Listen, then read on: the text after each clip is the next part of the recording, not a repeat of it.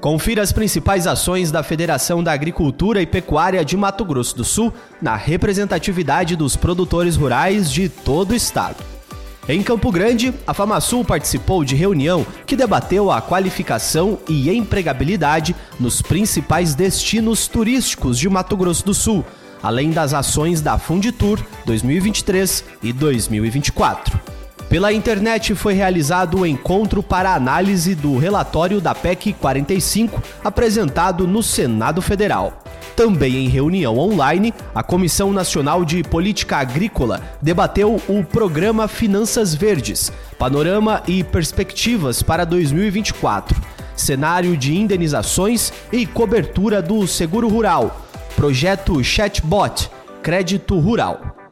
O grupo de trabalho da Câmara Setorial de Florestas tratou sobre o monitoramento das metas do Plano Estadual de Florestas em encontro realizado em Campo Grande.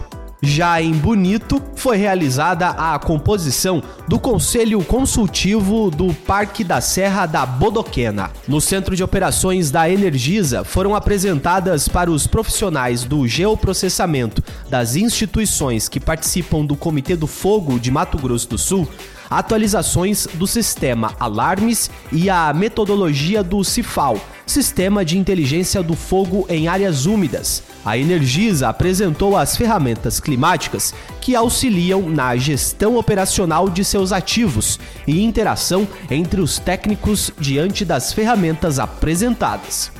Deliberação sobre a criação do Grupo de Trabalho de Cobrança e Agência da Bacia Hidrográfica do Rio Miranda, apresentação da Carta de Bodoquena pelo presidente do Conselho, que será encaminhada ao governo do estado, foram assuntos em reunião no IMASU. Em Ponta Porã, foi discutido o plano de manejo das nascentes do Rio Apa. O Sistema Brasileiro de Inteligência, por meio de seu órgão central, a ABIN, promoveu o seminário sobre políticas públicas regionais do Centro-Oeste no enfrentamento das mudanças climáticas e os reflexos no agronegócio regional. Também foram apresentadas as ações de combate a incêndios e o impacto da legislação europeia para o agronegócio nacional.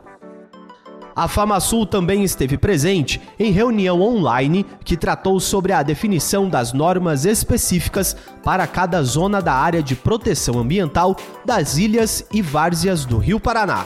Pela internet, o corredor bioceânico, Porto Central e o novo PAC em Infralog foram temas na Comissão de Infraestrutura e Logística da CNA. Acompanhe as nossas redes sociais e fique por dentro de todas as ações do Sistema FamaSul.